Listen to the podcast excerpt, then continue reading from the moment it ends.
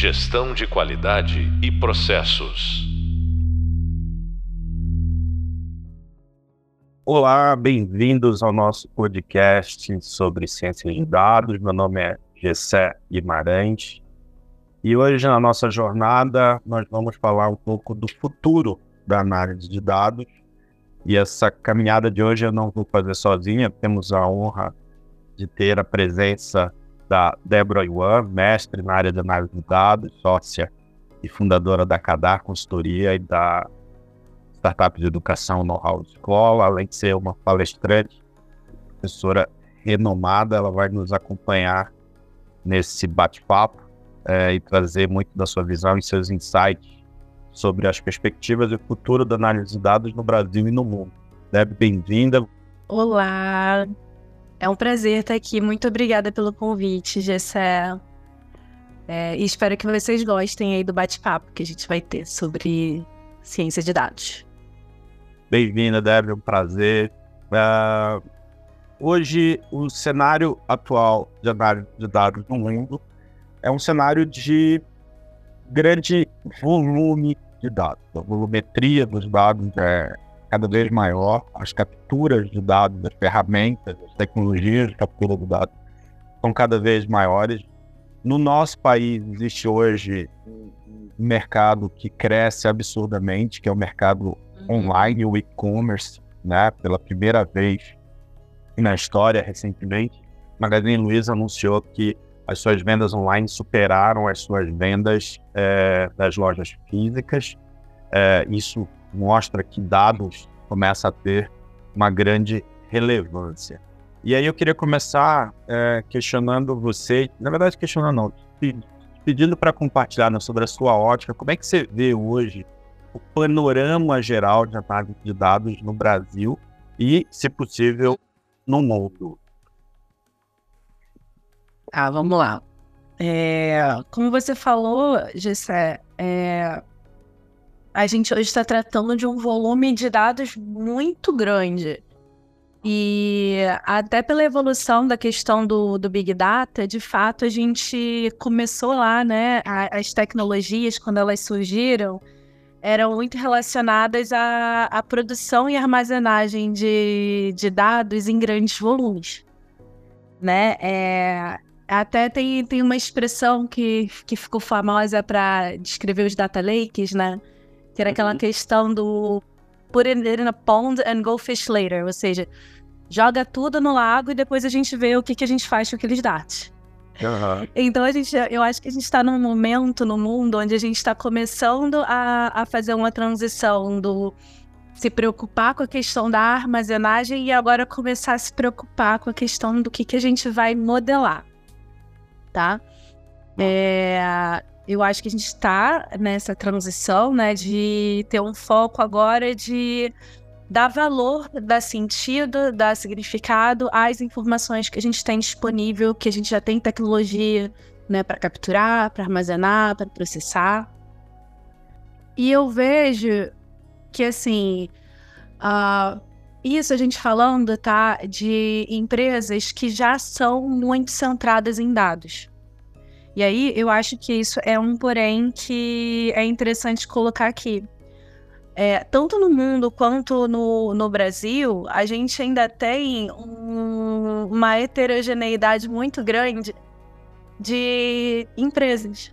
Então, tem aquelas que já investem nessa questão de dados e informações há décadas, e tem aquelas que estão entrando nesse mundo agora e que ainda estão com desafios é, mais iniciais, né? Não estão necessariamente na fronteira da tecnologia. Então, a gente tem grandes empresas super centradas em dados, super avançadas na, na, na questão da análise, mas a gente ainda tem aquelas empresas que ainda estão botando o dedinho ali, né? Uhum, uhum. Começando a experimentar é, essas águas tá? Principalmente aqui no Brasil, né? Que se a gente for pegar o volume de empresas, mais de 90% são constituídas de médias e pequenas empresas. E tirando as startups, né, que muitas delas já nascem com é, é, esse mundo, né, do, do Big Data Sim. na Sim. vida delas, a maioria tem até dificuldade de ter dinheiro, né? Investimento. Exato. Para conseguir se é, entrar nesse mundo. E às vezes eu falo investimento, nem penso num investimento muito grande. Às vezes é assim, Sim. investi investimento de tempo e dinheiro para aquele microempreendedor ou pequeno empreendedor parar e aprender sobre o que é aquilo, sabe? Aham. É, então a gente tem que lembrar que é bem diferente.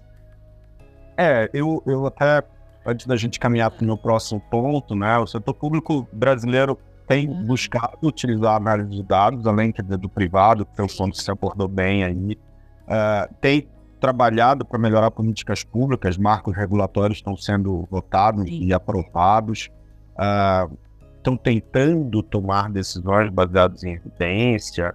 Ah, existe uma iniciativa que eu, eu super aplaudo, que é a abertura dos dados públicos. Óbvio que isso gera Uhum. máquina, N possibilidades de discussões, mas é, ninguém pode dizer que não estão abertos. É, e no âmbito acadêmico, a gente tem visto muita universidade brasileira hoje investindo em programa de ciência de dados, de análise de dados, é, oferecendo tanto curso de graduação quanto pós-graduação nessa área.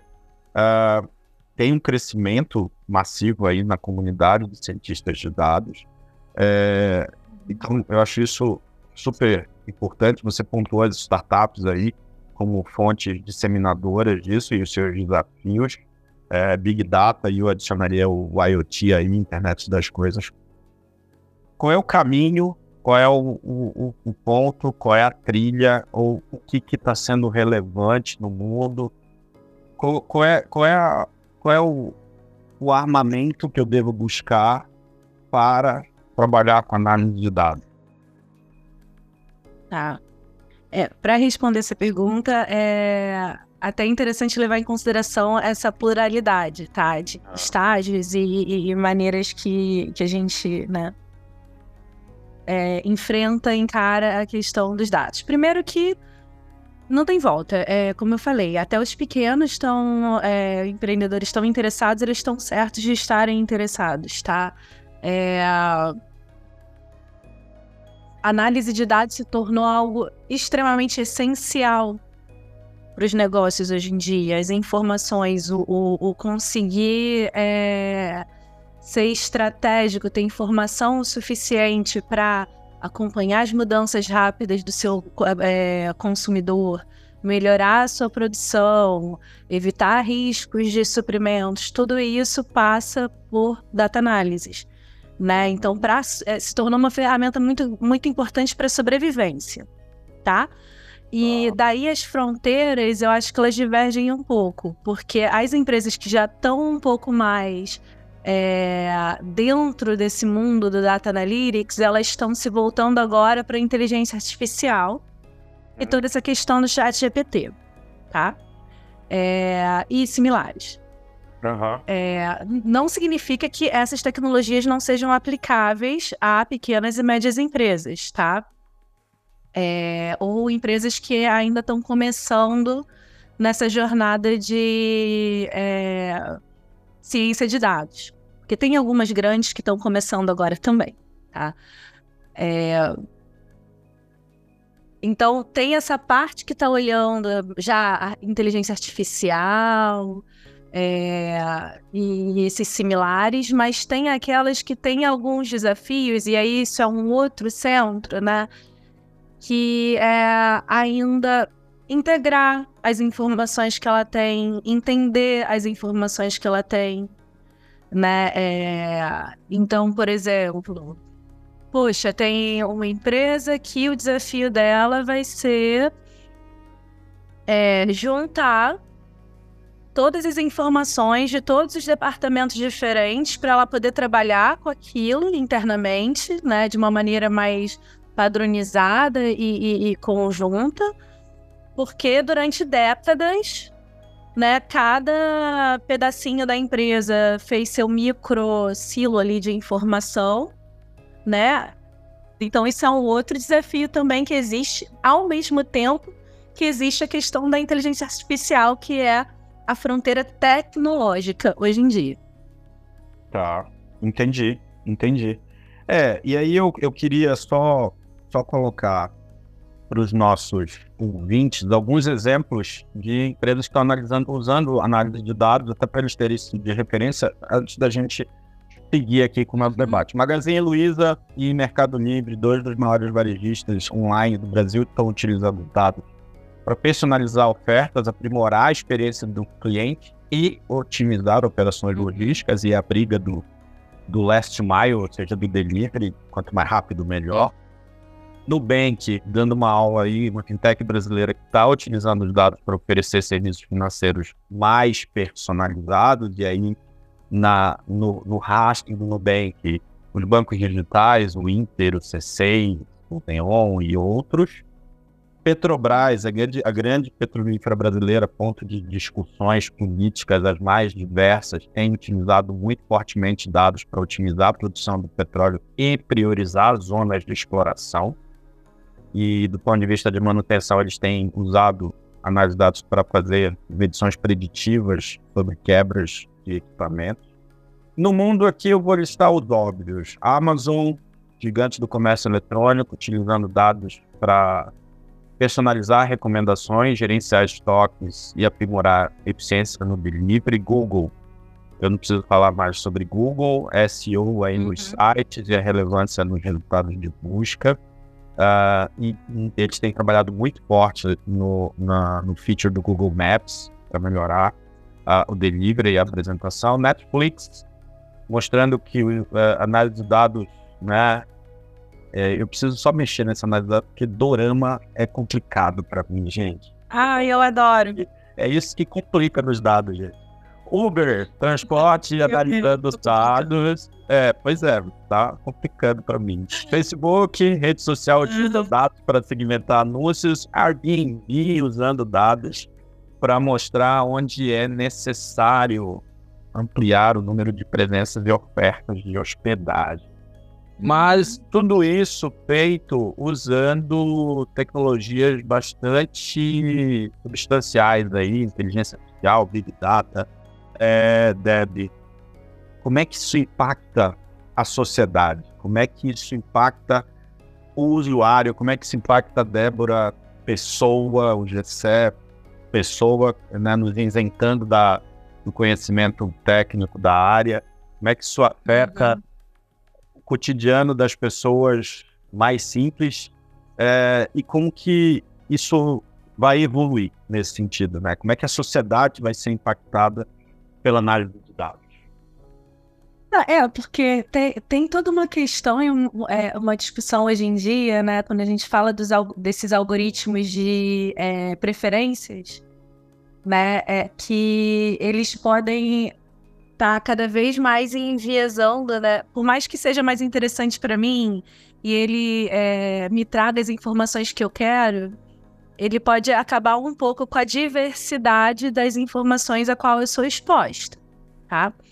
É, isso falando né, dessa questão específica, por exemplo, de um algoritmo de, de, Netflix, de Amazon, que sempre vai querer me mostrar ali, ah, se você gosta disso, então você vai gostar disso também. E tem uma discussão muito grande de até onde isso é interessante, porque facilita a minha vida, e o quanto isso limita as coisas às quais eu sou exposta, portanto, é, limitando também, até assim, num, numa última instância, né, a minha visão de mundo.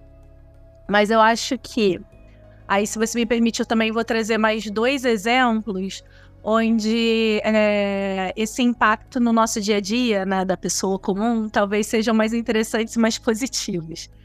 É, por exemplo, a gente tem o setor de seguros, usando uhum. o Big Data para fazer uma modelagem de produtos mais interessante. É, ainda é bem incipiente aqui no, no Brasil, eles estão começando a fazer isso, as grandes, né, Porto Seguro e tal. Mas isso pode significar, tá?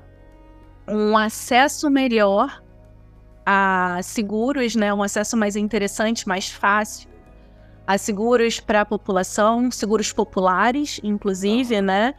Então, aumentando essa cobertura dessa oferta e pessoas que não tinham acesso a um seguro de vida, um seguro de carro, um seguro de saúde, vão passar a ter, e é isso é super interessante e, e, e tem a ver né, com, com a questão é, da utilização de, de informação, de dados para isso.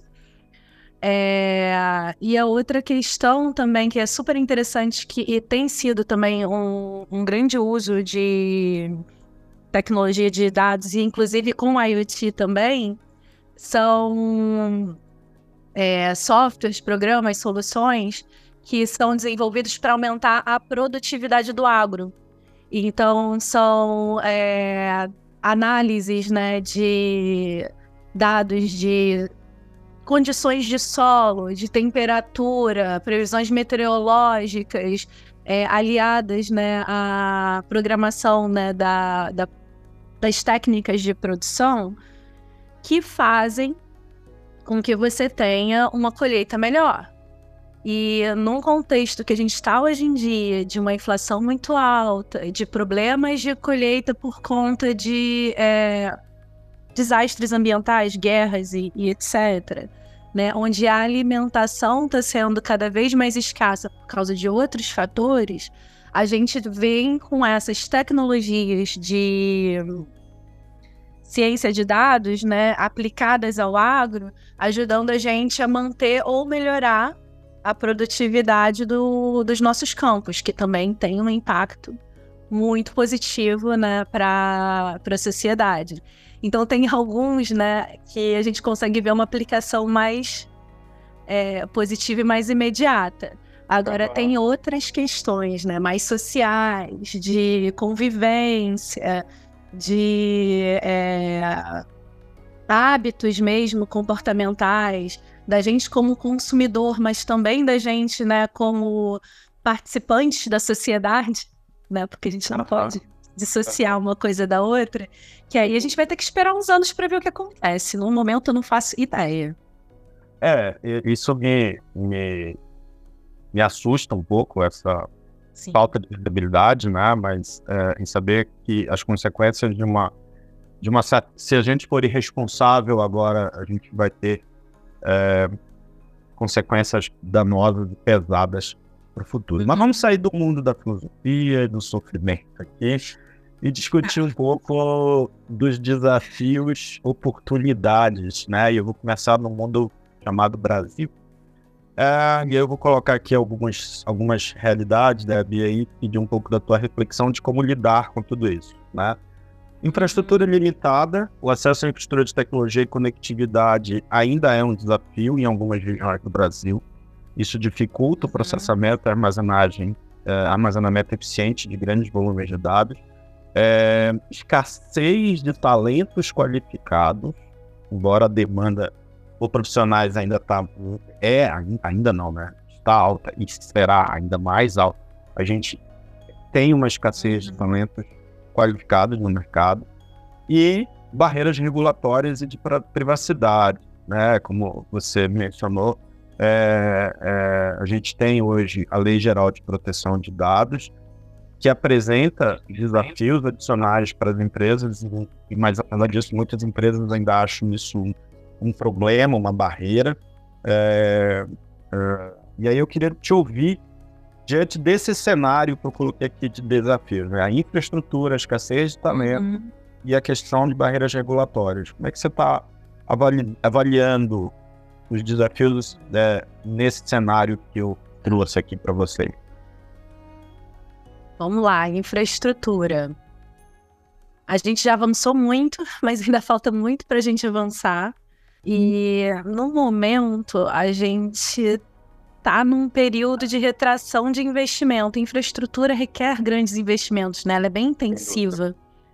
Né? Essa é, é muito. É, é, um capital muito massivo para você colocar para investir em infraestrutura, né?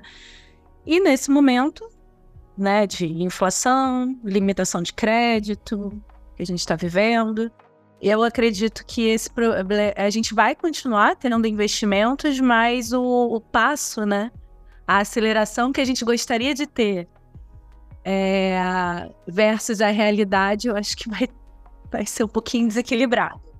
Tá? Então eu acho que isso, pelo menos nos próximos dois anos, isso é um problema que ainda vai perdurar. Tá? A questão da, do talento, né, do, da mão de obra, é, eu acho que a gente tá num gap, né? A gente tem muito mais demanda do que oferta. É, então, esse profissional, bom, para quem, né? É, esse tipo de profissional é até uma notícia positiva, porque ele é super valorizado, ele ganha muito bem, né? Você aí que tá me escutando, que ainda não é, fica a dica. É, então ele é muito procurado, ele é muito valorizado e tá faltando mesmo no mercado, vai continuar faltando durante um tempo, mas eu acho que isso vai ser resolvido é, pelas próximas gerações, tá? É, por exemplo, a gente já tem escolas públicas lá no Nordeste que estão começando a ensinar codificação desde criancinha né? Isso vai virar uma naturalidade, né? Uma coisa mais, um conhecimento mais natural para as próximas gerações. Na nossa ainda aqui, a gente ainda tem que correr bastante atrás, tá? Mas eu acho que a gente também já está investindo bastante em, em, correr atrás desse gap. Mais cursos, né? Há poucos anos atrás, se você for olhar, a gente não tinha metade das ofertas de, de cursos, bootcamps, eh, especializações, pós-graduações que a gente tem hoje em dia no assunto. Tá? Então, esse é um, um, uma barreira que ainda existe, mas que eu vejo que cada vez mais a gente tem uma oferta específica para treinar e desenvolver esse tipo de profissional. Tá?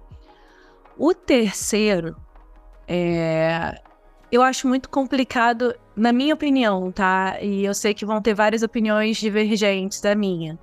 Mas eu acho muito complicado a gente ver é, como barreira. Na verdade, eu vejo como uma necessidade. Como a gente tem conversado, né? É...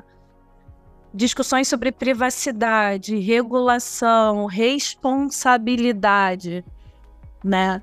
É... São essenciais que a gente comece elas hoje, né? Para daqui a 5 anos, 10, 20, 50 anos, a gente tenha o, a, é, direcionado né, o desenvolvimento dessas tecnologias para uma coisa com mais impactos positivos do que negativos. Eu uhum. sei que para quem trabalha com isso no dia a dia, muitas vezes vê como empecilho, ai, porque eu tenho que tomar cuidado, porque senão eu vou ser processado, LGPD e, e sei lá, e, e, é um inconveniente. Mas eu acredito que é um inconveniente super necessário. Na verdade, na minha opinião, a gente deveria discutir muito mais e, e traçar muito mais políticas do que a gente traça hoje em dia, inclusive. Legal. É, do ponto de vista de oportunidades, você acabou é, mencionando né, o crescimento do ecossistema de dados. O Brasil tem um enorme potencial para expandir ainda esse ecossistema. Uh, já com um aumento de disponibilidade de dados abertos, de governamentais, e um investimento mais massivo em educação e treinamento. A gente tem setores aí com crescimento bastante acelerado, varejo, finanças, saúde, o agro, uh, estão cada vez mais reconhecendo o valor da análise de dados então, mas ainda existe um caminho a percorrer. E aí, quando eu vou para o universo mundo, né, uhum. a, a, troca de dados entre países, o consumo de dados entre países, uh, ele mostra que as barreiras todas caíram. Tá? Barreiras, elas não existem mais. A, a distância geográfica, ela foi anulada pela tecnologia no que diz respeito a dados. E aí, mais uma vez, questões éticas, você tem aí a proliferação de, de sites com, com, que geram segurança, da, tem problemas de segurança da informação, sediados em países uh, onde não existe uma regulamentação rígida, como por exemplo Rússia. Uh, e essa questão global, né, hoje olhando o, o, o mundo como sem barreiras do ponto de vista de captação de dados. como é que você entende esse desafio no que diz respeito a, novamente, privacidade, volume e variedade de dados? É, é como, é, como, é que, como é que, por exemplo, uma profissional, quer dizer, aí no caso, uhum. a profissional Débora analisando dados, considerando, não existe barreira geográfica, então você não sabe em que momento você vai estar invadindo e consumindo dados de outros países, mas ao mesmo uhum. tempo a gente tem uma lei geral de proteção de dados no Brasil, a gente tem uma lei geral de proteção de dados na Europa, a nossa brasileira foi inspirada e motivada pela da Europa, a dos Estados Unidos ela, é, ela tem uma, uma por estado em sua grande maioria, elas são muito frágeis e muito abertas. É, mas como é que você lida dizer, com essa questão da privacidade nesse universo globalizado e nunca fez tanto sentido a palavra quando eu falo de análise de dados? E isso traz um volume maior e uma variedade maior. Como é que, como é que você vê tudo isso? Como é que você se posiciona? Tem tempo para pensar, fica tranquilo. Bom, é, existe uma questão é, geopolítica envolvida, tá? É, e a gente já viu isso é, muitas vezes, por exemplo, com a justiça brasileira querendo quebrar o sigilo de um WhatsApp, querendo quebrar o sigilo de alguma rede social por conta de investigação de crimes, etc tá? Uhum. E aí essa empresa tá em outro país, sediada em outro país, isso é sempre um conflito, tá? É, então existe essa questão. Uhum. Então eu vejo que a gente não tem barreiras, não tem barreiras até certo ponto, porque existem implicações geopolíticas mesmo de poder, né? Sobre a utilização desses dados que enquanto não está afetando ninguém, tá tudo ok. Agora, quando passa a afetar alguma coisa, pode ser considerado espionagem, pode ter alguma implicação em algum crime, aí a gente começa a ver a, é, a construção de barreiras, digamos assim, né? Então, acho que a gente tem isso, e eu acho que a gente precisa falar de China quando a gente fala desse tema. Que é um posicionamento completamente diferente de todo o resto do mundo, de toda essa abertura que, que, que foi mencionada, né? E que é um país que de fato está tratando a informação e a informação dentro do país dela e as informações que entram e saem de forma estratégica. O que o resto do mundo não está fazendo. Se certo, se errado, eu não vou entrar nesse mérito aqui. Eu só estou colocando que, de fato, eles já estão tratando isso de uma forma completamente diferente lá. E Sim. internamente eles têm um controle gigantesco das informações da população deles, Sim. né? Sim. O que pra gente, né, no Ocidente, tem toda uma questão de privacidade que a gente olha e acha absurdo, né? Mas por outro lado, virou case na, na, na questão do, do, do controle e, e do monitoramento do Covid, por exemplo. Uhum. Né? Então é, é, bem complicada essa, essa situação lá, né?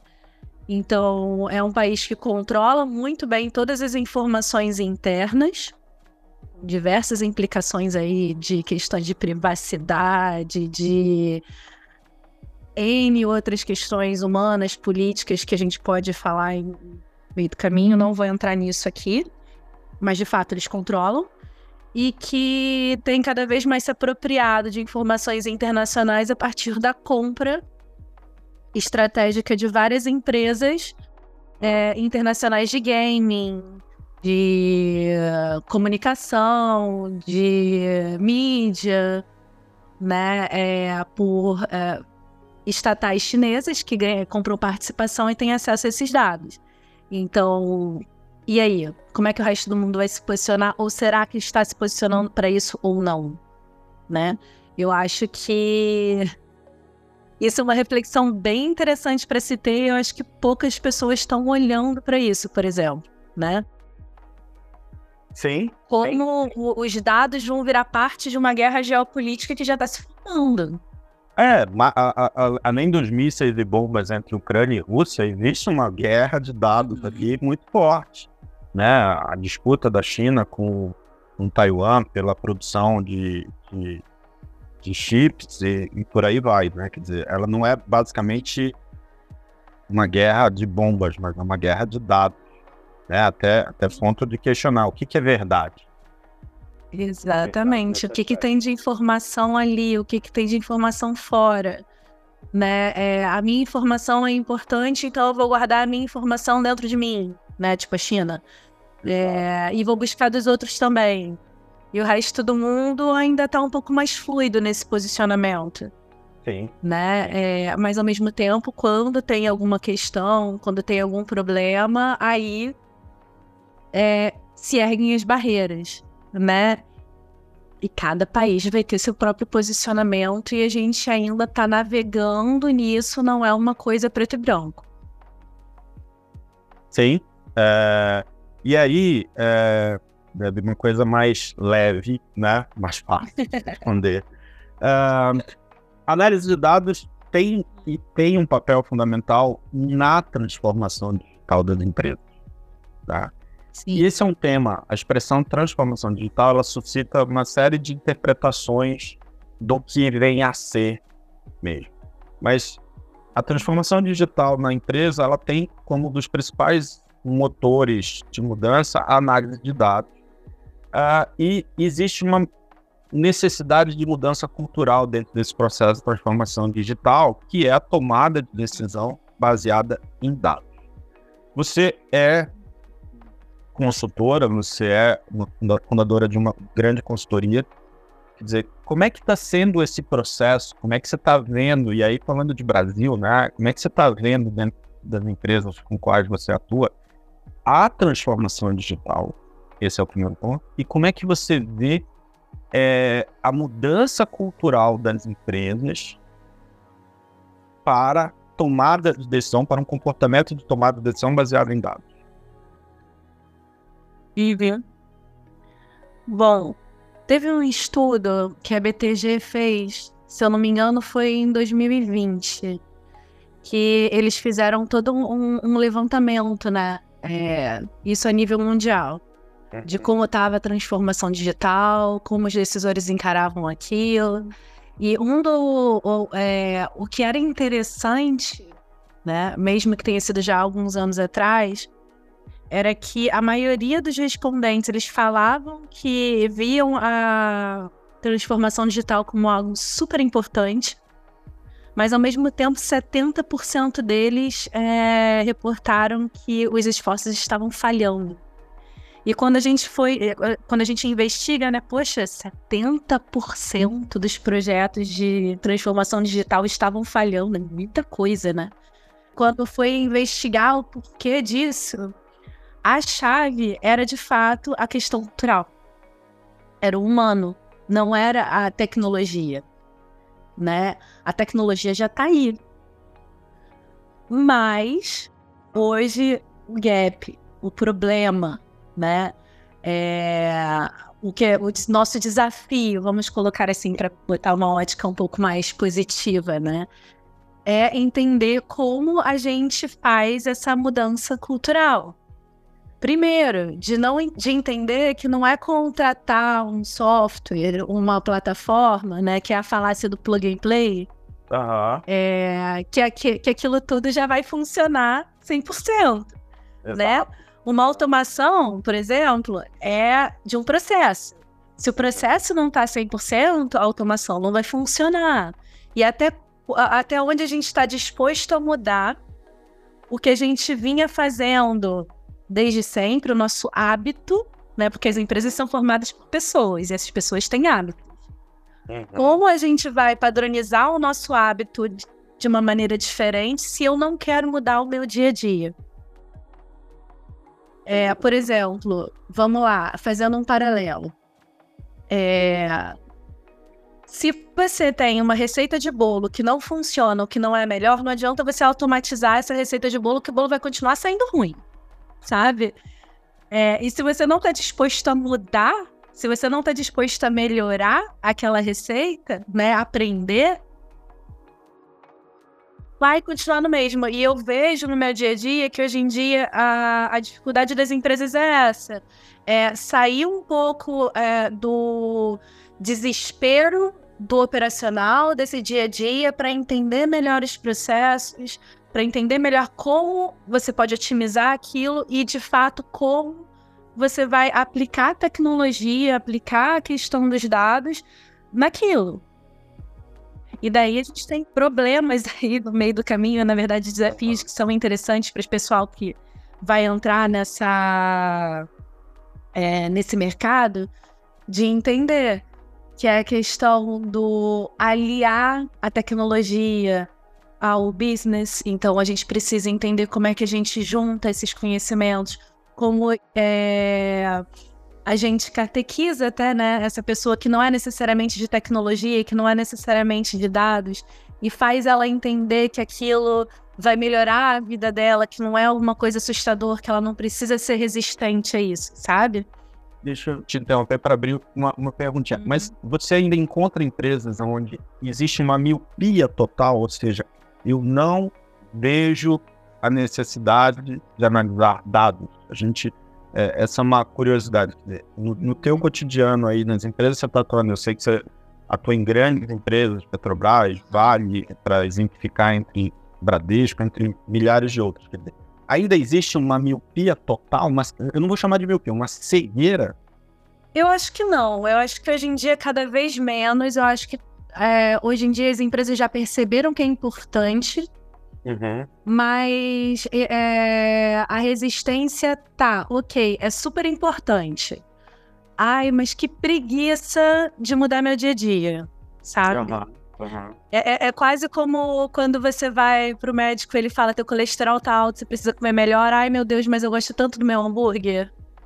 Eu, eu vejo um pouco isso nas empresas, sabe? É, poxa, não, é super importante para minha saúde, para minha sobrevivência, eu, eu ir para é, para parte de dados, vamos montar aqui um budget, um orçamento, vamos investir e tal. Ai, mas eu não tô afim de mudar meu dia a dia. Dá, é, é, é um esforço muito grande. Não quero, sabe? É um pouco disso que eu vejo às vezes na, nas empresas. Eles sabem que é importante, eles têm as iniciativas, eles querem fazer, mas na hora que aquilo bate no dia a dia e eles têm que mudar a própria dinâmica, a própria a rotina, é, rever os hábitos e tal, aí fica um pouco difícil. Eu entendi. E aí a gente está caminhando para o final, e aí eu vou pedir mais uma vez aquele, a pergunta final mais sucinta. Quer dizer, uhum. qual é a dificuldade hoje quando uma empresa que faz análise de dados se relaciona na sua cadeia de suprimento com fornecedores e clientes que não têm análise de dados ou têm uma análise de dados bem precária? Quais são os desafios aí?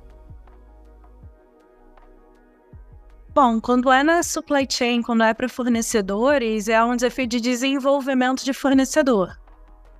É, uhum. né, você catequizar o fornecedor e puxar esse fornecedor para que ele melhore essas práticas e consiga se conectar com, com você.